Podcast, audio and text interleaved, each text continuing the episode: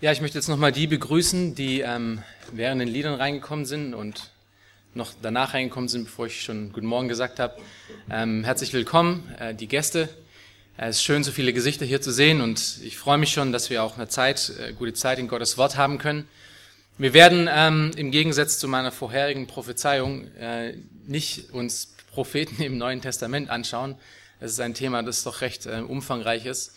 Ähm, das werden wir bei einer anderen Gelegenheit mal weitermachen. Ähm, wir werden hier in Apostelgeschichte 13 weitermachen.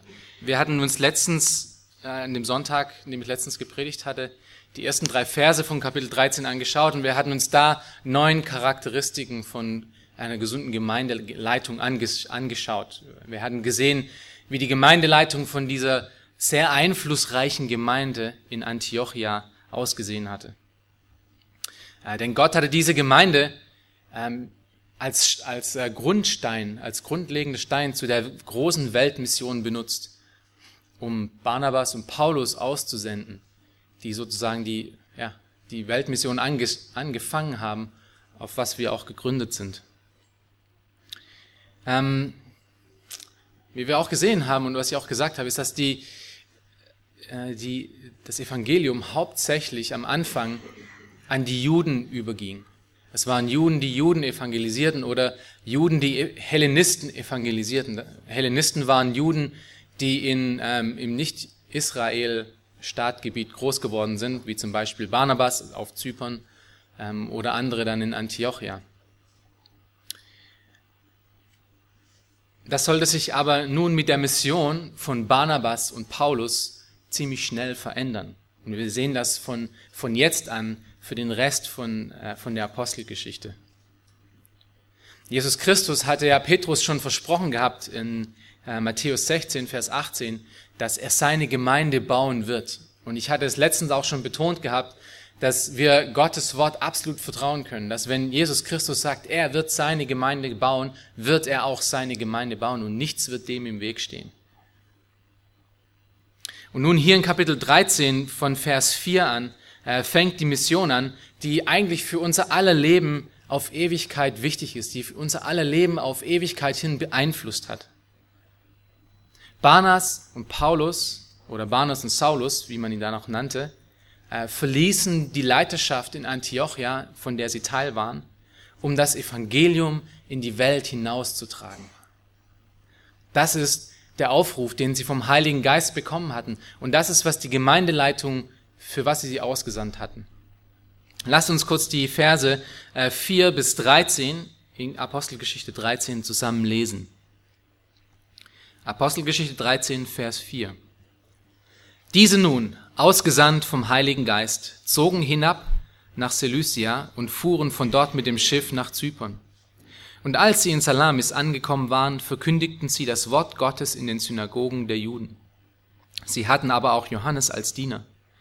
Und als sie die Insel bis nach Paphos durchzogen hatten, trafen sie einen Zauberer und falschen Propheten an, einen Juden namens Bar Jesus, der sich bei dem Statthalter Sergius Paulus aufhielt, einem verständigen Mann. Dieser ließ Barnabas und Paulus holen und wünschte, das Wort Gottes zu hören. Doch Elymas, der Zauberer, denn so wird sein Name übersetzt, leistete ihnen Widerstand und suchte den Statthalter vom Glauben abzuhalten. Saulus aber, der auch Paulus heißt, voll Heiligen Geistes, blickte ihn fest an und sprach, O du Sohn des Teufels, voll von aller List und aller Bosheit, du Feind aller Gerechtigkeit, wirst du nicht aufhören, die geraden Wege des Herrn zu verkehren? Und nun siehe, die Hand des Herrn kommt über dich, und du wirst eine Zeit lang blind sein und die Sonne nicht sehen. Augenblicklich aber fiel Dunkel und Finsternis auf ihn, und er tappte umher und suchte Leute, die ihn führen konnten. Als nun der Statthalter sah, was geschehen war, wurde er gläubig, betroffen von der Lehre des Herrn. Paulus und seine Gefährten aber fuhren von Paphos ab und kamen nach, per äh, nach Perge in Pamphylien. Johannes trennte sich jedoch von ihnen und kehrte nach Jerusalem zurück. Und in diesen ähm, acht bis neun Versen, wir werden uns hauptsächlich oder eigentlich fast nur die Verse bis Vers zwölf anschauen, ähm, werden wir sehen, wie diese große Mission nun an alle Enden der Erde beginnt. Und ähm, ich möchte euch diese Geschichte nur kurz erklären und wir werden danach vier Lehren daraus ziehen, die für unser Leben auch wichtig sind. Ähm, die Apostelgeschichte, wie ihr ja bestimmt wisst, ist hauptsächlich Geschichte, in hauptsächlich Geschichte geschrieben. Und äh, oftmals ist äh, die, die Punkte von, von Geschichtserzählungen nicht so wie in den Episteln, wie in den Briefen, wo es eins, zwei, drei, vier Punkte gibt, sondern dass es die ganze Geschichte hat äh, Implikationen für unser Leben. Und die werden wir uns heute auch anschauen. Und ich habe vier ausgearbeitet. Fangen wir in Vers 4 an. Diese nun, ausgesandt vom Heiligen Geist, zogen hinab nach Seleucia und fuhren von dort mit dem Schiff nach Zypern. Und ich hatte letztens schon in der Predigt äh, die Anmerkung gemacht, dass es doch sehr interessant ist, ähm, dass Lukas hier den Gehorsam der Gemeindeleiter äh, von Antiochia, indem sie Paulus und Barnabas ausgesandt hatten, mit dem Wirken des Heiligen Geistes verbunden hat. Dass es fast schon synonym nennt. Der Heilige Geist hat sie dazu aufgerufen, aber ausgesandt wurden sie von den Gemeindeleitern. Das waren die Merkmale von der einer, das war einer der Merkmale der Gemeindeleiter in Antiochia, und zwar, dass sie geistesgeleitet waren. Ähm, das heißt, sie waren vom Geist geführt, sie waren vollen Geistes. Wenn es nun hier sagt in Vers 4, diese nun, ähm, ist natürlich eine Referenz zu Barnabas und Saulus, äh, die im Gehorsam zum Heiligen Geist und im Gehorsam zu den Gemeindeleitern auf diese große Missionsreise antreten. Nun, ihr könnt euch vielleicht fragen, wo, wo würden sie hingehen? Wo würde man jetzt hingehen, wenn man einen solchen Riesenaufruf bekommen hat, in die Welt hinauszugehen auf Mission? Wo würdet ihr hingehen, wenn, wenn ihr so einen Auftrag hättet, auf eine Weltmission zu gehen? Vielleicht würdet ihr nach China gehen oder, oder nach Afrika ähm, oder vielleicht nach Russland oder nach Japan oder nach Potsdam. In Vers 4 lesen wir, dass die, äh, diese beiden Missionare zuerst ihre erste Station äh, in Cilicia hatten. Äh, Cilicia war keine Stadt als solches, sondern war eigentlich eher der nächstgelegene Hafen von Antiochia. Äh, es war nur ein paar Kilometer weit weg. Antiochia, wie wir vielleicht schon, ähm, ihr habt euch schon äh, vielleicht noch dran erinnert, ich hatte das schon mal gesagt, dass Antiochia ungefähr 25 Kilometer weit im Landesinneren lag, an dem Fluss Orontes. Und äh, dieser, die, dieser Hafen war natürlich näher am Meer und der hieß Seleucia. Sie gingen dorthin aber nicht um in Cilicia zu bleiben, sondern um mit dem Schiff nach Zypern überzusetzen. Und zwar speziell da in die Hafenstadt Salamis. Und wir sehen das in Vers 5, wenn ihr euch das anschaut. Und als sie in Salamis angekommen waren, also sie gingen von Antiochia, Cilicia nach Salamis. Nun, Zypern hört sich natürlich erstmal spannend an. Ein weit, äh, eine Insel, ähm, ein weites Ziel, um, um die Weltmission zu beginnen. Aber in Realität war Zypern von, von Antiochia oder zumindest von dem Hafen von Antiochia nur 60 Kilometer weit entfernt. Also eigentlich wie von hier bis nach Potsdam. Es ist doch interessant, dass die, die große Weltmission Gottes nicht in irgendwelchen fernen Ländern weit ab vom Schuss beginnt, sondern sozusagen vor der Haustür. Zypern war, war nämlich ein logisches Ziel. Erstens, Barnabas war ein Zyprit. Er kam aus Zypern. Er ist dort groß geworden, obwohl er ein Levit war. Ähm, aber Zypern hatte eine sehr große äh, jüdische Gemeinschaft. Es gab sehr viele Synagogen. Und so macht es auch Sinn, dass Paulus auch damit nach Zypern gehen würde, denn er hatte ja sein Ziel, immer zuerst zu den Juden zu gehen. Barnabas und Paulus mussten mussten sich nicht auf irgendein mystisches, äh, eine mystische Eingabe verlassen, ähm, um irgendwo hinkommen zu müssen. Oder sie mussten, für, sie mussten auch nicht für fünf oder sechs Jahre lang über eine äh, Völkergruppe beten, bis sie irgendwann eine Missionsrichtung hatten, sondern sie wurden ausgesandt zur Mission und dann nahmen sie den nächstlogischen Schritt. Gehen wir nach Zypern. Und was nun hier in Salamis geschieht, die erste Stadt, auf der sie landen, in Zypern, ähm, wird nun zu einem Muster, das wir vor allem dann in Paulus' ähm, in Paulus' Missionsreisen dann später noch weiter sehen werden. Was hat Paulus getan, wenn er in, in eine neue Stadt kam? Was war seine erste Anlaufstelle? Er ging, er ging in die Synagogen zu den Juden. Das ist das Muster, was hier anfängt und was wir auch weiter sehen werden. In Vers 5 nochmal, schaue ich das an. Und als sie in Salamis angekommen waren, verkündigten sie das Wort Gottes in den Synagogen der Juden. Und wir sehen das noch in äh, Vers 14 äh, in Kapitel 13. Wir haben das schon in Kapitel 9, Vers 20 gesehen. In Kapitel 14, Vers 1 wird es wieder vorkommen, in 17, Vers 1 bis 2, Verse 10 und 17, in Kapitel 18, Vers 4 und 19, in Kapitel 19, Vers 8. Also jedes Mal, wenn er irgendwo hingekommen ist, in eine neue Stadt, ist er erst in die Synagoge gegangen, um den Juden das Evangelium zu geben. Wieso war Paulus oder Saulus in dem Moment äh, so fokussiert auf die Juden? Was, was war sein Fokus auf die Juden? Hatte er es noch nicht verstanden, dass Gott eigentlich ihn benutzen wollte, um die ganze Welt zu erreichen und nicht nur das jüdische Volk? Nun, erstens können wir sagen, dass er folgte wahrscheinlich in dem nur Jesus Christus, weil Jesus Christus hatte seinen Dienst auch damit begonnen, um hauptsächlich zu den Juden zu sprechen. Wir sehen das in Markus Vers, äh, Kapitel 6, Vers 2. Aber vielmehr war es wahrscheinlich, dass diese beiden Missionare äh, wirklich ein brennendes Herz für ihr eigenes Volk hatten. Denn sie waren beide vom jüdischen Volk abstammig. Wir wissen, dass Paulus, obwohl er ein Römer, äh, römischer Bürger war, dass er Pharisäer war. Also er war einer der strengsten Juden sozusagen. Barnabas wurde als Levit großgezogen. Ähm, äh, Wir lesen das in der Apostelgeschichte 4. Also beide hatten einen jüdischen Hintergrund. Und Paulus schreibt das dann später in Römer ähm, Kapitel 9, Verse 1 bis 4 über eben dieses Verlangen, zuerst zu den Juden zu gehen. Wenn er hier sagt in Römer 9, ich sage die Wahrheit in Christus, ich lüge nicht, wie mir mein Gewissen bezeugt im Heiligen Geist, dass ich große Traurigkeit und unablässigen Schmerz in meinem Herzen habe.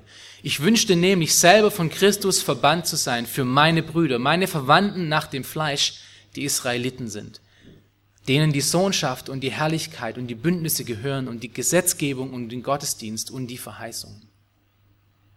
Das heißt, am Herzen von, am Herzen von Paulus und von Saulus in dem Moment noch ähm, brannte wirklich, dass das Evangelium zu seinen Leuten kommt.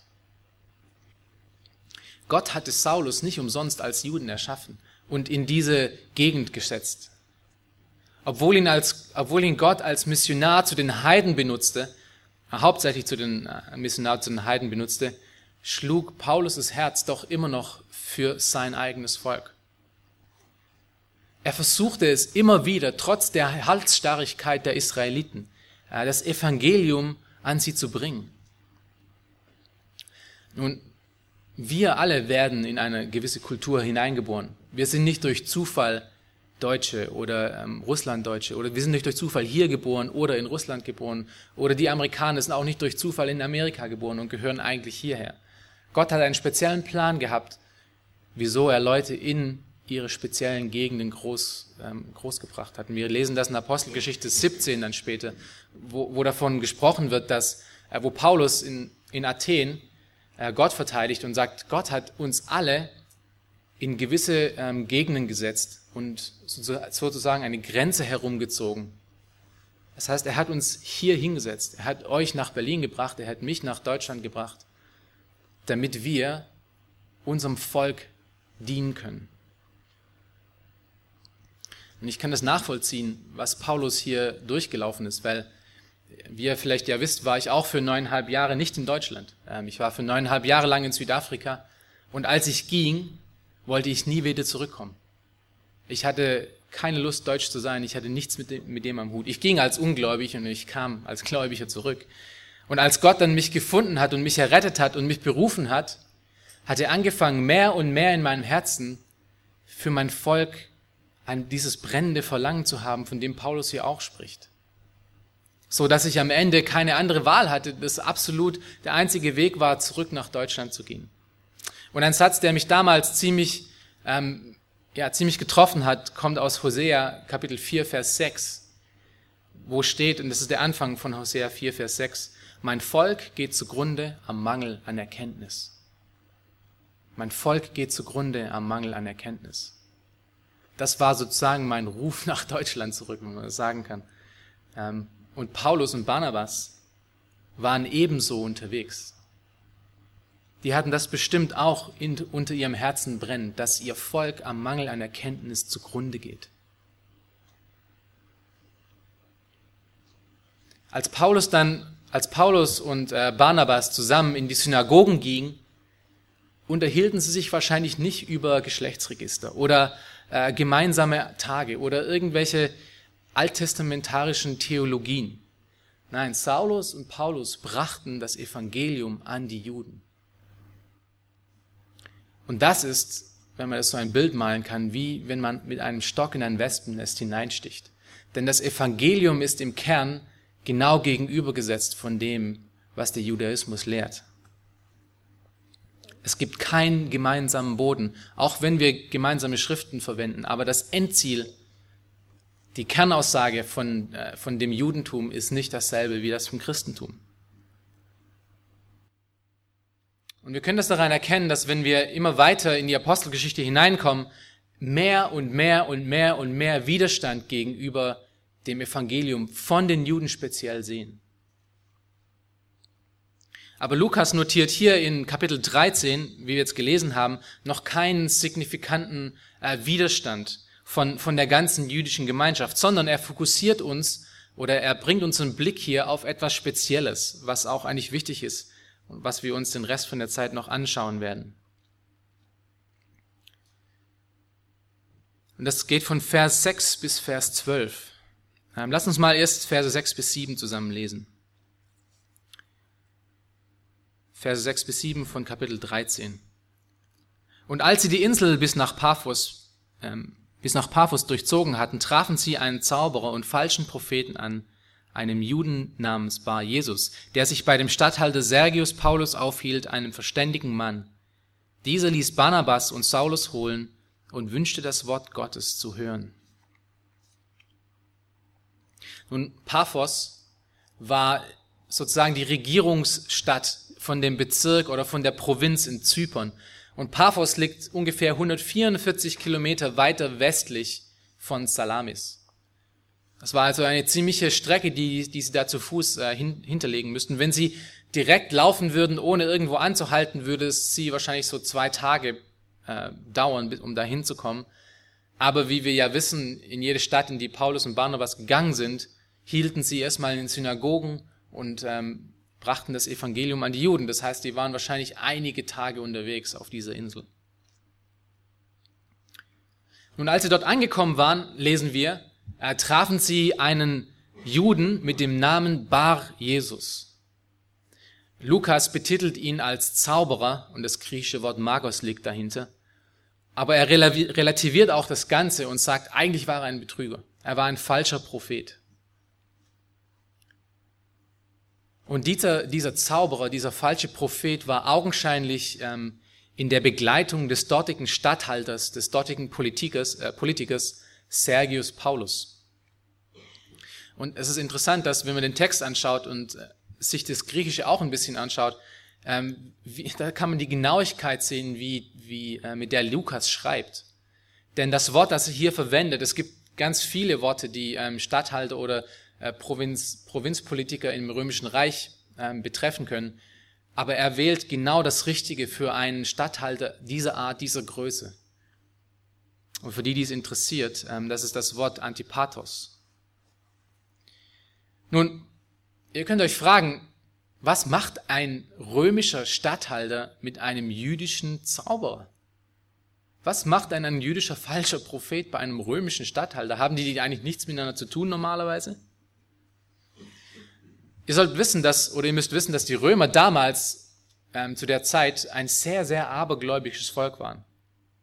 Als Römer hatte man sehr viele Gottheiten, die man anbeten konnte.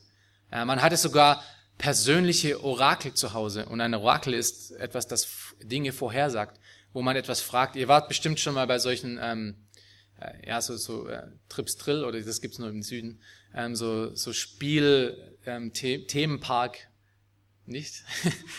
Da gibt's so solche Gesichter, habt ihr vielleicht schon mal gesehen, wo man irgendwie Geld reinsteckt und dann äh, brummelt das so und dann kommt irgendein Zettel raus und es antwortet irgendwas, eine Frage. Sowas hatten die Römer damals für sich selber. Persönliche Orakel. Nun, und dieses Wort, ähm, was hier Lukas benutzt für, für den Elymas, dieses griechische Wort Magos, ähm, war wohl eher ein Wort für einen Astronom.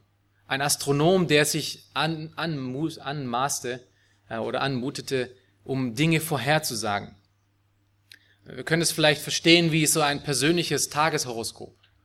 Man, man fragt ihn irgendwie, was wird heute geschehen oder was, äh, was bedeutet dieser Traum oder was soll ich hier und da machen und er wird dann irgendwas aus seinem Finger saugen und dir irgendeine Geschichte erzählen, wie dieses Gesicht im Trips Drill Park. Aber in Vers 8, wenn ihr euch den mal anschaut, ähm, gibt Lukas noch einen weiteren Hinweis, wer dieser Elymas ist.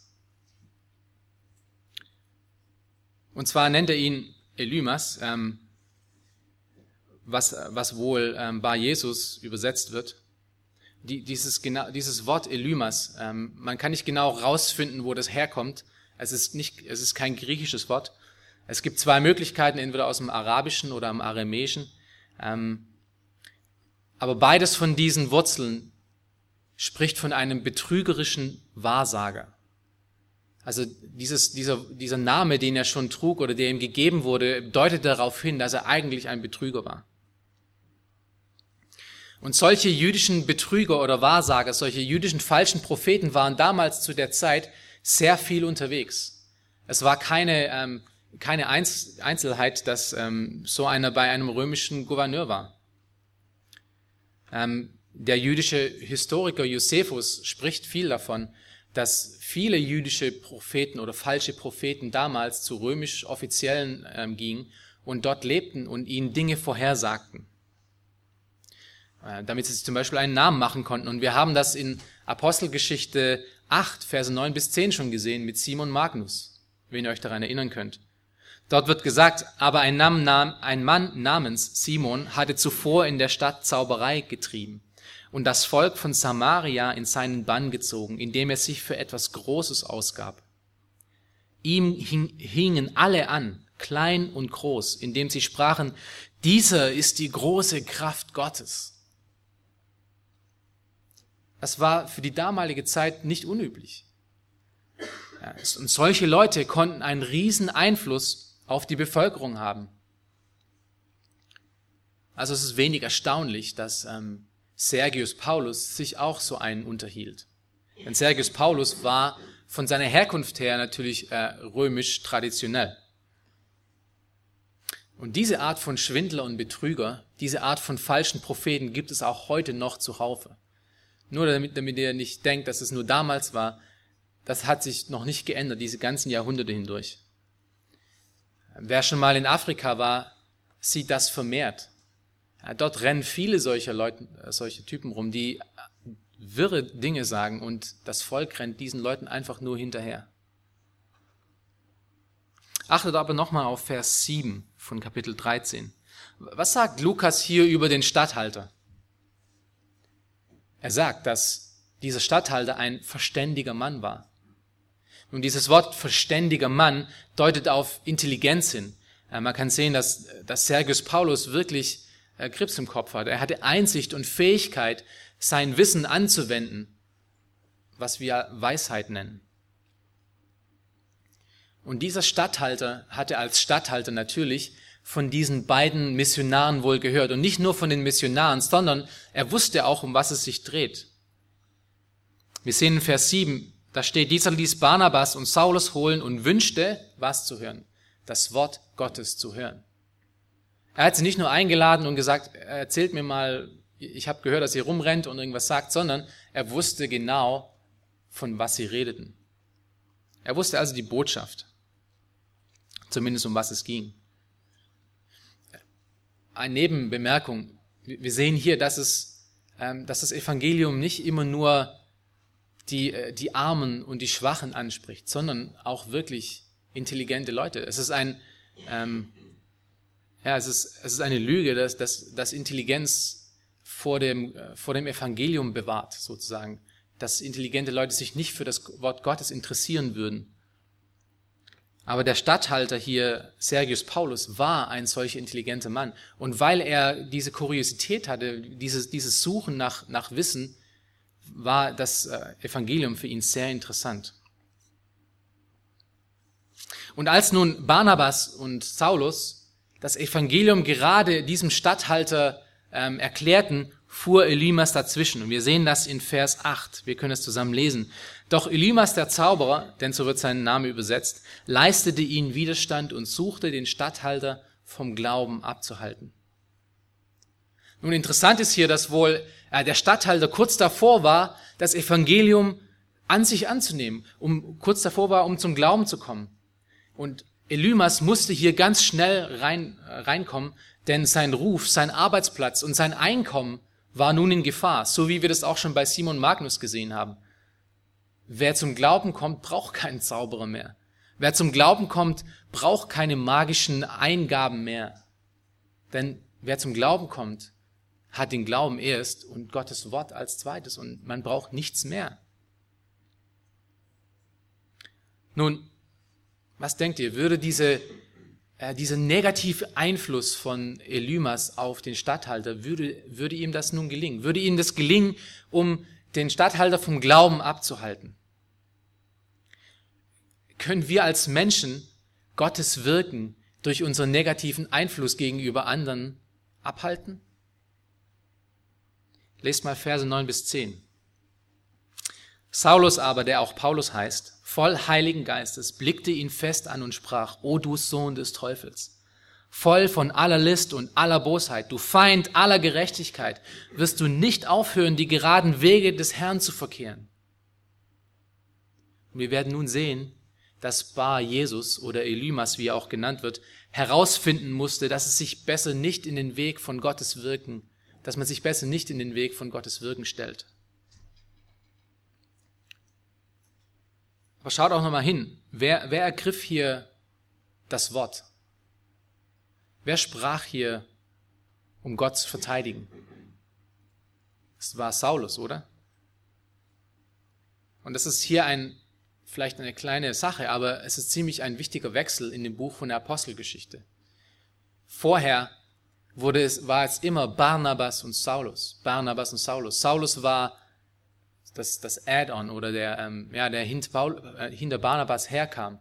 Aber hier sehen wir, dass äh, Saulus das erste Mal wirklich auch Leiterschaft übernimmt und von nun an ist es immer Saulus und Barnabas. Barnabas wird nun Zweiter, ist Saulus, der spricht, der Wortführer wird, der von Gott in dieser Mission als Leiter mehr und mehr ähm, angewandt wird.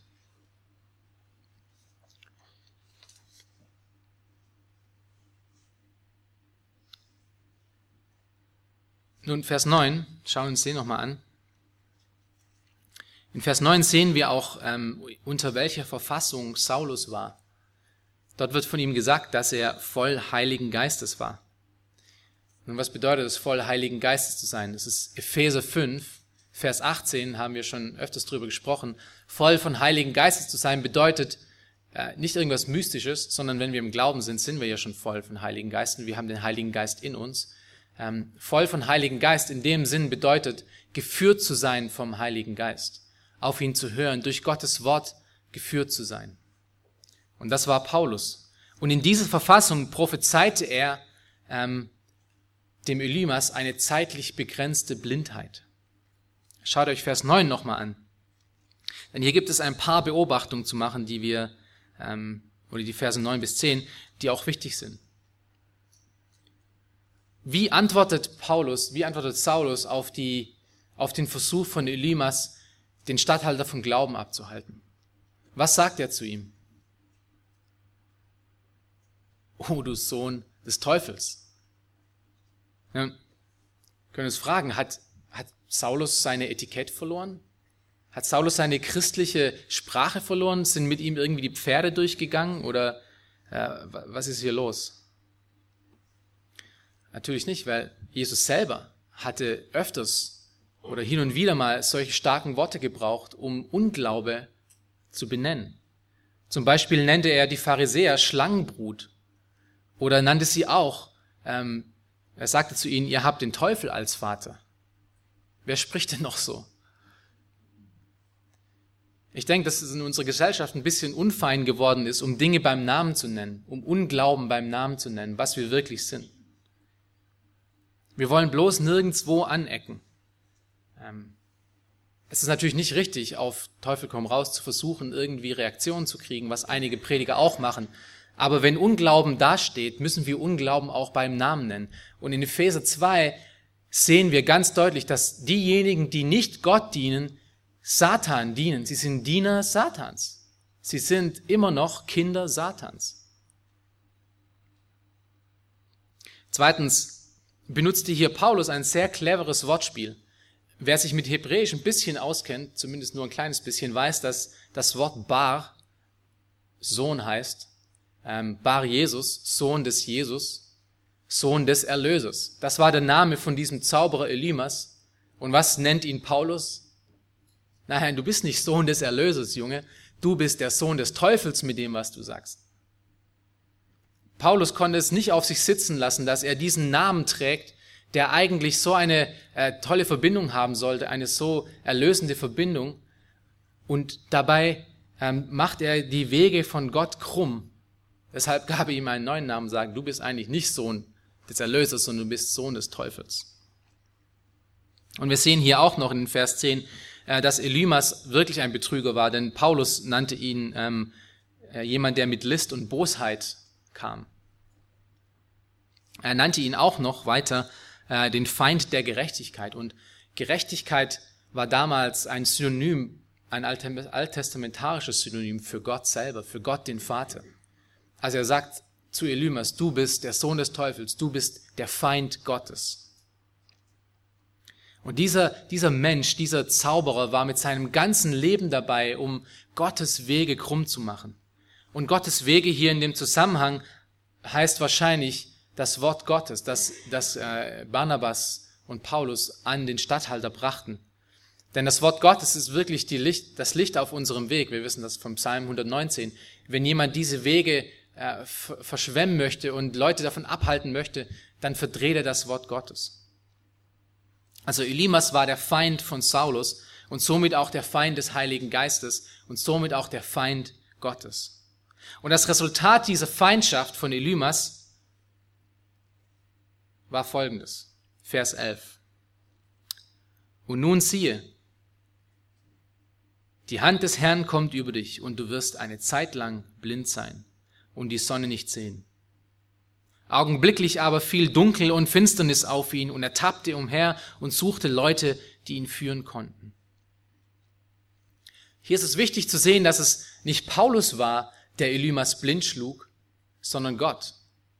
Paulus war derjenige, der das vorhersagte, er prophezeite es. Aber es war Gott durch den Heiligen Geist, der diesen Zauberer, ähm, der diesen Zauberer blind schlug. Habt ihr auch gesehen, wie schnell diese Prophezeiung erfüllt wurde, oder? Sofort, augenblicklich. Kurz nachdem er fertig war mit seinem Ausspruch, war Elimas schon blind geworden.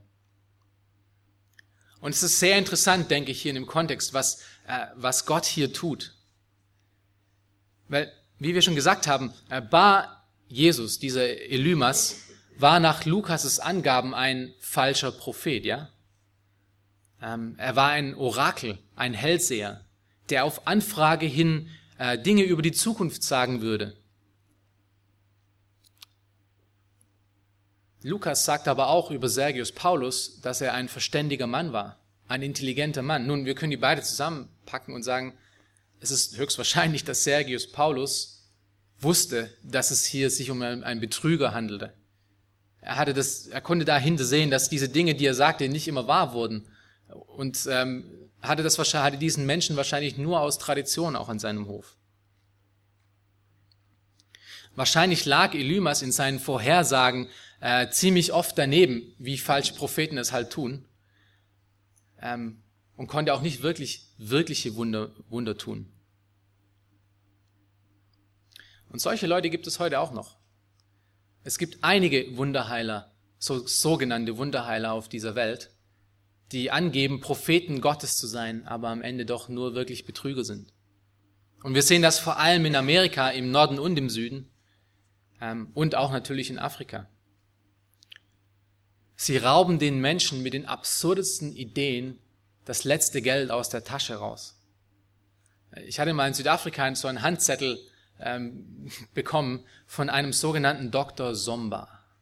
den Handzettel habe ich heute noch, weil das war echt unglaublich, was da alles drauf stand, ähm, den man für Geld natürlich konsultieren konnte. Und die Liste dieser Fähigkeiten von, diesen, von diesem Dr. Somber war einfach beeindruckend. Äh, mitunter konnte er HIV heilen, ähm, er konnte Menschen verfluchen, er konnte den Traumjob bekommen, man konnte einen, seinen Traumjob bekommen, man konnte seine Traumfrau bekommen, man konnte sein Aussehen verändern ähm, und man konnte sogar Geld erschaffen lassen. Die Frage ist natürlich, weshalb er überhaupt Geld nehmen würde, wenn er selber Geld erschaffen könnte, aber anscheinend war das ein gutes Geschäft, weil diese Zettel fuhren überall ähm, an der Universität herum. Wenn ihr mal den Zettel sehen wollt, ich kann euch das nochmal zeigen. Nun, so verrückt sich diese Liste auch anhört, ähm, solche Leute gibt es wie Sand am Meer. Und die meisten von denen sind nicht so offensichtlich falsch wie dieser Dr. Somba. Wir kennen zum Beispiel solche falsche Propheten wie Benny Hinn.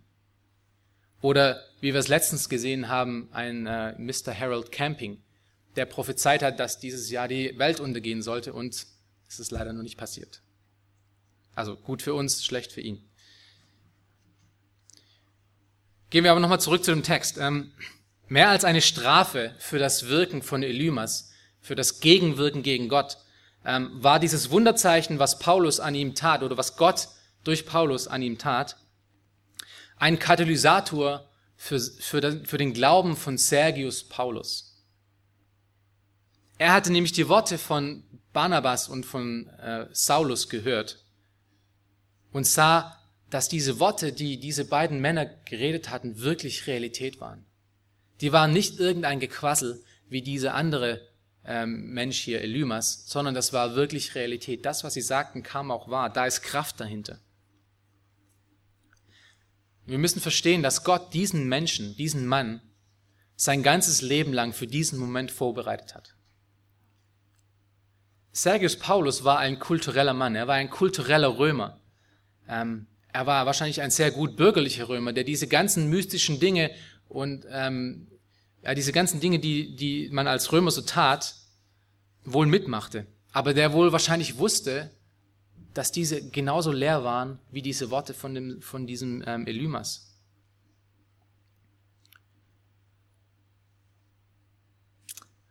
Weshalb würde er sonst diese beiden Missionare zu sich rufen und ihm über Gottes Wort erzählen zu lassen, wenn er nicht auf der Suche gewesen wäre. Was wir hier sehen, ist, keine, ist kein Muster für den Rest der Apostelgeschichte. Wir sehen nicht, dass Gott immer Zeichen und Wunder an Menschen ähm, bewirkt, um sie zum Glauben zu bringen. In diesem Fall war es aber so. Und Gott zeigte dadurch, dass er Elymas blind schlug, zwei Dinge. Erstens, dass Elymas ein blinder Wegweiser war. Äh, zweitens, dass Gott wirklich existiert und er die Macht über alles hat. Und so wurde dieser Sohn des Teufels kurzerhand außer Gefecht gesetzt. Ähm und die Worte Gottes standen alleinig als Realität da. Da war nicht mehr Elymas, der dazwischen redete, sondern es war nur noch Barnabas und Paulus und Gottes Wort vor ihnen. Und Gottes Wort können wir immer vertrauen. Falsche Propheten erkennen wir woran? Und falsche Propheten erkennen wir daran, dass die Dinge, die sie sagen, nicht wahr werden. Das ist einer der großen Litmus-Tests im Alten Testament. Und zwar muss es jedes Mal zutreffen. Wenn einer sich Prophet nennt, muss er jedes Mal, äh, das, was er sagt, muss, sich, muss jedes Mal auch wahr werden. Wenn nur ein einziges Mal daneben liegt, ist er ein falscher Prophet. Und Sergius Paulus hatte das wohl verstanden. Denn in Vers 12 sehen wir Folgendes, wenn ihr zusammenlest. Als nun der Statthalter sah, was geschehen war, wurde er gläubig, betroffen von der Lehre des Herrn. Gebt hier acht. Es ist sehr wichtig, wie dieser Statthalter zum Glauben kam. Er wurde nicht durch das Wunder errettet. Das war nur der Katalysator für den Glauben. Sondern es war, wie in Vers 12 steht, es war die Lehre des Herrn, die ihn betroffen hatte. Zeichen und Wunder allein können Menschen nicht retten. Wenn das so wäre, dann wäre die, die Mehrzahl von den Menschen an denen Jesus Christus wirkte und sie selber auch heil, heilte teilweise, sie wären alle zum Glauben gekommen, aber die meisten von denen liefen nicht im Glauben weiter. Von all den Menschen, an denen Jesus Christus wirkte, die, die, die diese, äh, diese Macht von Heilung an ihrem eigenen Körper fühlen konnten, waren wie viel am Anfang von der Apostelgeschichte zusammen zum Beten? 120. 120. Trotz dieser allen Wunder und Zeichen und alles das, was Jesus Christus getan hatte. Und das ist konform mit dem, was Paulus später in Römer 10, äh, Vers 17 sagt, wo er sagt, demnach kommt der Glaube aus der Verkündigung, die Verkündigung aber durch Gottes Wort. Ohne Verkündigung kein Glauben. Der Statthalter wäre auch nie zum Glauben gekommen, gekommen, wenn Barnabas und Saulus nicht vorher schon das Evangelium erzählt hätten. Das Wunder war nur der letzte Schritt, der letzte Tropfen, der Katalysator, den dieser Mann nötig hatte. Und wir sehen das im, im ganzen Neuen Testament über, dass Zeichen und Wunder äh, lediglich, lediglich Wegweise sind zu der Botschaft hin, welche durch Jesus Christus oder die Apostel kamen. Aber die Wunder selber haben keine Kraft zur Errettung. Und was hier wichtig ist zu verstehen, dass Gottes Kraft nicht in Zaubertricks liegt, in Hypnose oder Bäume, die sich in irgendwelche Meere stürzen würden, wenn wir so viel Glauben hätten, sondern wie wir in Römer 1, Vers 16, und ihr kennt wahrscheinlich diesen Vers alle in und auswendig, wo Paulus sagt, denn ich schäme mich des Evangeliums von Christus nicht, denn es ist Gottes Kraft zur Errettung für jeden, der glaubt, zuerst für den Juden und dann auch für den Griechen. Gottes Kraft ist in Gottes Wort, nicht in den externen Dingen. Und Sergius Paulus musste das erfahren und Saulus und Barnabas durften das noch erfahren, was Petrus später im zweiten Petrusbrief auch nochmal, um diesen Punkt zu unterstreichen, aufschnappt. Und diese Worte sind so wichtig für alle die, welche immer noch nach Zeichen und Wunder, nach irgendwelchen externen Dingen suchen, äh, um Richtung in ihrem Leben zu bekommen oder, oder selbst Errettung zu finden.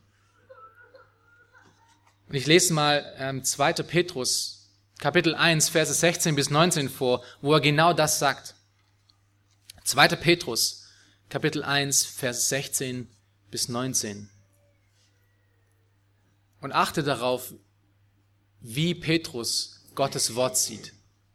Er sagt hier Folgendes, denn wir sind nicht klug ersonnenen Legenden gefolgt, als wir euch die Macht und Wiederkunft unseres Herrn Jesus Christus wissen ließen, sondern wir sind Augenzeugen seiner herrlichen Majestät gewesen.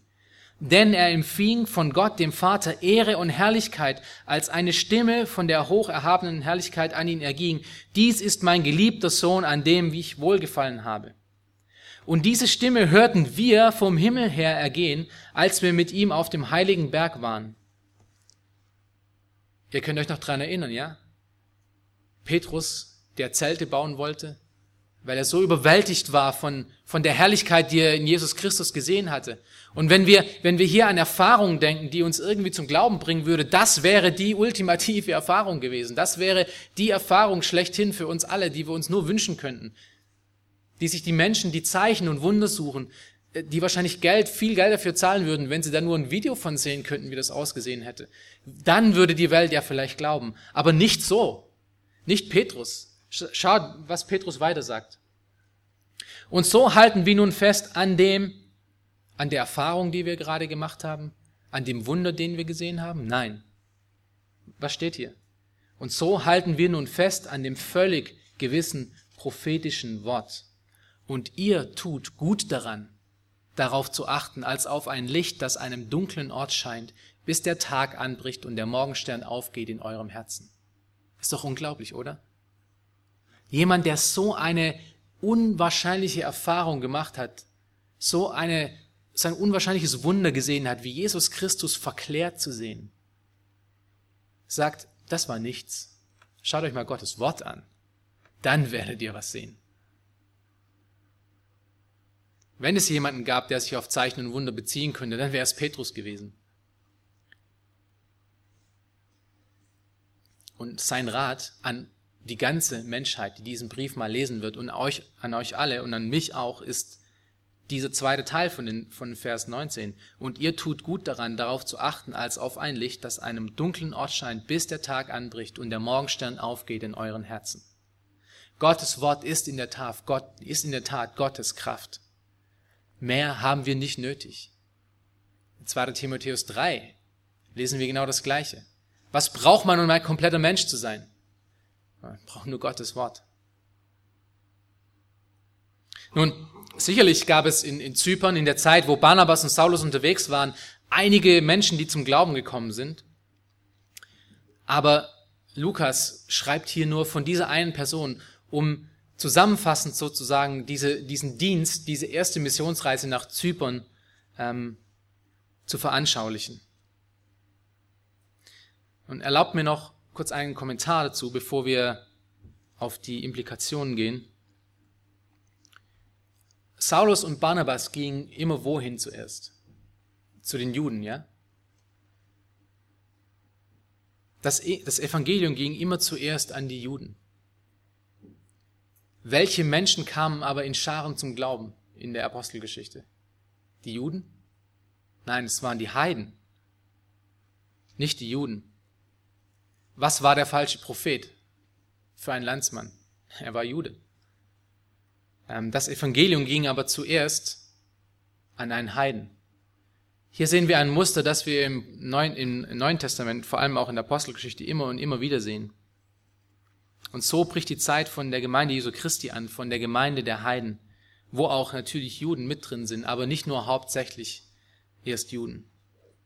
Nun, wir haben jetzt ein paar interessante historische Begebenheiten gesehen, ähm, obwohl die Apostelgeschichte, wie, wir, wie ihr vielleicht schon öfters mal gehört habt, keine direkte Anweisung für unser Leben gibt, äh, wie die Epistel zum Beispiel, wo es gesagt wird, ihr sollt so und so sein und nicht mehr so und so, sondern nur eine Geschichte erzählt, erstmal, zeigt uns die Apostelgeschichte doch immer durch, durch ihr Beispiel und durch Prinzipien, die wir von dieser Geschichte rausziehen können, ähm, was wir, wie wir heute noch zu leben haben und gewisse Dinge, die für uns auch wichtig sind.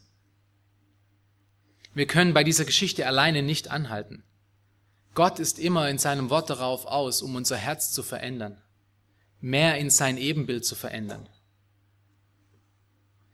Und die Frage ist nun, was können wir nun aus dieser Begebenheit, die wir gerade gehört haben, was können wir daraus lernen? Ich möchte euch vier Dinge äh, hier vorstellen, vier, vier Resultate oder ähm, ja, vier Implikationen für unser Leben, die wir aus dieser Geschichte herausziehen können.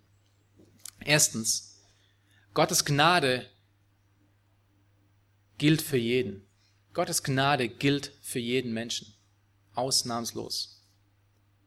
Saulus und Barnabas mussten das wohl auch zuerst lernen, dass das Geschenk der Errettung nicht zuerst an die Juden ging, sondern an die ganze Welt. Auch wenn sie immer zuerst an die Juden gingen, kam doch die ganze Welt zum Glauben. In dieser Geschichte lernen wir aber auch, dass die, dass die, äh, dass Errettung nicht immer nur an die ging, die auch wirklich bedürftig waren, wie viele von den, von den Bettlern oder von den Blinden oder von den Lahmen in Jesus Zeit, sondern dass es auch selbst normale Menschen, Menschen sogar von der Oberschicht, wie dieser Sergius Paulus betrifft. Gott macht Halt vor keinem Staat, macht nicht Halt vor Status. Er macht auch nicht Halt vor Umstand, vor Herkunft, vor Hautfarbe, vor Vergangenheit oder Intelligenzquotienten. Gottes Kraft wirkt kraftvoll an allen Menschen, aus allen Lagen, in allen Schichten, ob arm, ob reich, ob schwach, ob stark. Und das ist ermutigend für uns alle, weil wir sind alle hier ein Beispiel davon. Hier ist eine große Mischung von Leuten aus unterschiedlichen Umfeldern, unterschiedlichen Verständnis, unterschiedlichen, ähm, unterschiedlichen Begebenheiten, wie sie zu Christus gekommen sind. Und es ist auch ermutigend für die, die heute noch nicht in Glauben stehen. Denn es gibt nichts, das dich davon zurückhalten kann, zum Glauben zu kommen. Für Gott ist alles möglich. Er kann dich selbst hinter den größten Mauern hervorziehen, wenn er will. Du kannst zu Gott kommen, so wie du bist. Aber eine Warnung. Du wirst nicht so bleiben, wie du im Moment bist, wenn du zu Gott gekommen bist. Gott wirkt Rettung und Heiligung in, uns. Und das Medium dazu, haben wir auch gerade gesehen, sind nicht Wunder, sondern Gottes Wort selber. Und das ist die, die zweite Implikation, ist, dass die Kraft zur Errettung in Gottes Wort liegt. Die Kraft für die Mission, auf die Barnabas und Saulus geschickt wurden, liegt in Gottes Kraft, in der Nachricht des Evangeliums. Wie die meisten Menschen halt so sind, waren auch die Römer, wie schon gesagt, sehr schnell beeindruckt über, mit übernatürlichen Dingen. Man hat, ich weiß nicht, ob ihr vielleicht schon mal ein paar Ungläubige sagen, äh, ähm, sagen habt hören, sowas ähnliches wie, na, wenn es Gott wirklich gibt, wieso, wieso zeigt er sich da nicht? Wieso sehen wir da nicht irgendwelche Wundertaten, irgendwelche Dinge, die uns zeigen, dass er wirklich existiert? Gott hat aber hier deutlich gemacht und macht auch in der Rest von der Schrift deutlich, dass es nicht diese Dinge sind, der die Kraft liegt, sondern wirklich nur in Gottes Wort allein. Der Statthalter wurde durch die Lehre des Herrn betroffen und wurde dadurch gläubig. Und das Wunder war, nur dazu da, um Saulus und Barnabas das Wort für ihn zu verifizieren. Und das ist wichtig für, wenn wir evangelisieren gehen. Wenn wir evangelisieren gehen, müssen wir uns nicht auf irgendwelche Tricks verlassen, sondern nur allein auf Gottes Wort, was es sagt. Die Wunder ist unser, unser verändertes Leben. Das ist das größte Wunder von allen. Und das findet heutzutage noch jeden Tag statt. Wenn sich ein Mensch komplett umdreht, wenn Gott einen Menschen in seine Hand hält und ihn zu einem neuen Menschen macht, das ist das absolut größte Wunder, was es auf dieser Erde gibt. Und das gilt noch heute als Zeichen an die Welt um uns herum. Aber zum Glauben kommen Leute nur dadurch, indem sie Gottes Wort hören. Und wir sind diejenigen, die Gottes Wort heraustragen sollen, aus der Gemeinde raus. Drittens, und dritte Implikation, nichts und niemand kann Gottes Wirken im Weg stehen. Wir haben das gerade hier an Elimas gesehen. Satan hatte seinen, ähm, äh, seinen Sohn hier mit dabei, um irgendwie diesen Statthalter vom Glauben abzuhalten. War er erfolgreich? Nein. Ist Satan jemals erfolgreich mit seinen Dienern, die versuchen, Menschen vom Glauben abzuhalten? Letztendlich gesagt, nein. Manchmal scheint es einen Anschein zu haben, äh, als ob ablenkende Einflüsse die Oberhand über Gottes Wort bekommen. Falsche Propheten ähm, in der Kategorie von, von Benny Hinn oder, oder Olstein oder Rob Bell haben die Massen und die Medien in ihrer Kontrolle. Und man hat schon die Furcht, dass, dass keiner mehr wirklich Gottes Wort hören möchte. Manche Leute sind von Tradition und Ideologie so eingenommen, ähm, dass man fast an, dass man sie, an sie fast nicht mehr herankommt. Und wir sehen das hier gerade in dieser Gegend, wo die Tradition und die Ideologie des alten Sozialismus doch noch in den Köpfen von manchen drinsteckt, der grundsätzlich atheistisch ist. Und im Westen äh, ist es die Ideologie vom Materialismus oder die, die, die neue Weltreligion, die Toleranz. Aber wenn wir eine Sache aus der Apostelgeschichte als Ganzes lernen können, ähm, dann, dann ist es das, dass Gottes Wirken nichts und niemand im Weg stehen kann. Keine Tradition, keine Ideologie. Und so sagt Paulus später in Römer 8, Vers 38 bis 39, denn ich bin gewiss, dass weder Tod noch Leben, weder Engel noch Fürstentümer noch Gewalten, weder Gegenwärtiges noch Zukünftiges, weder Hohes noch Tiefes, noch irgendein anderes Geschöpf uns zu scheiden vermag von der Liebe Gottes, die in Jesus Christus ist, unserem Herrn.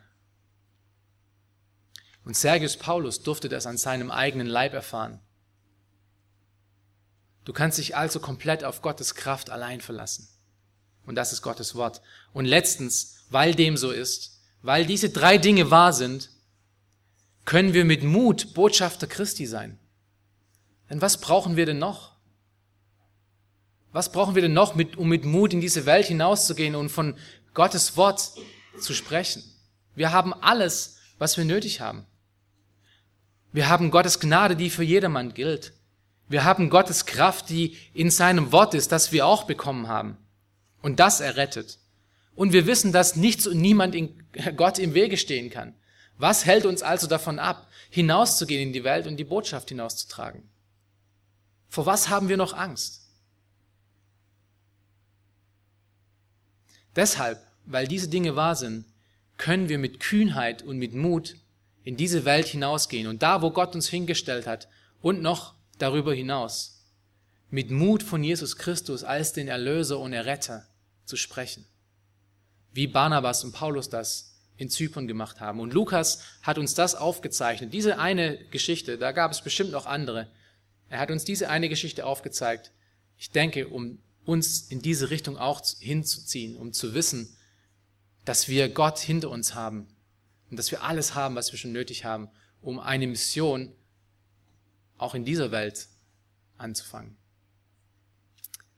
Amen. Lasst uns noch beten. Vater im Himmel, wir danken dir jetzt für die Zeit, die wir in deinem Wort hatten. Herr, wir danken dir ja, für, die, ja, für die historischen Begebenheiten und die Geschichten, die du uns darin zeigst, Herr. Wir danken dir aber auch, Herr, dass du uns solche Vorbilder wie Paulus und Barnabas gibst, Herr, die mit voller Mut und Überzeugung und ja, mit solcher Freude vorangegangen sind und ein Wort in die Welt hinausgetragen haben. Herr, ja, gib uns die Zeit, in der wir jetzt vor allem in der Apostelgeschichte zusammen haben werden, hier als Gemeinde, ähm, ein, ein Zeichen als, ja, dass wir auch dahin gehen, Herr, dass wir auch in die Welt hinausgehen, Herr, dass wir auch dazu ermutigt werden, um das Evangelium nach außen hinauszutragen, Herr, dass unser Leben ein Anzeichen, ein Aroma ist von deiner Herrlichkeit und deiner Gnade. Ich danke dir, Herr, dass dein Wort so frisch und erfrischend ist, Herr. Ich danke dir, dass dein Wort uns immer wieder wäscht und immer wieder neue, ähm, neue Blickrichtung gibt, Herr, und immer wieder neuen Mut auch gibt. Ich möchte dich bitten, Herr, dass du das, was wir heute gehört haben, diese Geschichte und die Implikationen davon, Herr, dass du es auch in unserem Leben wirkst, Herr, dass wir ja wirklich zu, zu Lichtern auf einem Berg werden und nicht zu kleinen Kerzen, die unter irgendwelchen Schäfeln versteckt sind. Ich danke dir für diesen Tag und ich danke dir, dass wir das nicht in unserer eigenen Kraft machen müssen, Herr, denn da ist nichts sondern dass wir es in deiner Kraft tun können, Herr.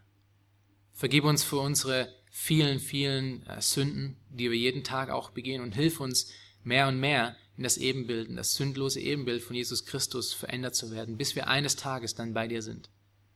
Lass uns weiterhin in dieser Hoffnung leben, die du uns gegeben hast, in dieser Gewissheit, die du uns gibst, Herr, dass wir, wenn, wenn du heute zurückkommen würdest oder wir heute sterben würden, dass wir bei dir sind, dass wir zu Hause sind, dass wir hier nur Pilger sind auf dieser Erde, die Durchreise, auf der Durchreise sind Botschafter für dich in einem fremden Land.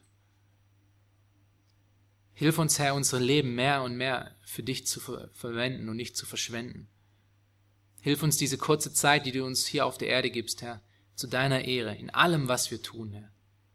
Sodass wir auch mit dem Psalmist zusammen sagen können, Herr, nicht zu unserer Ehre, aber zu deiner Ehre sei alles. Zu deiner Herrlichkeit.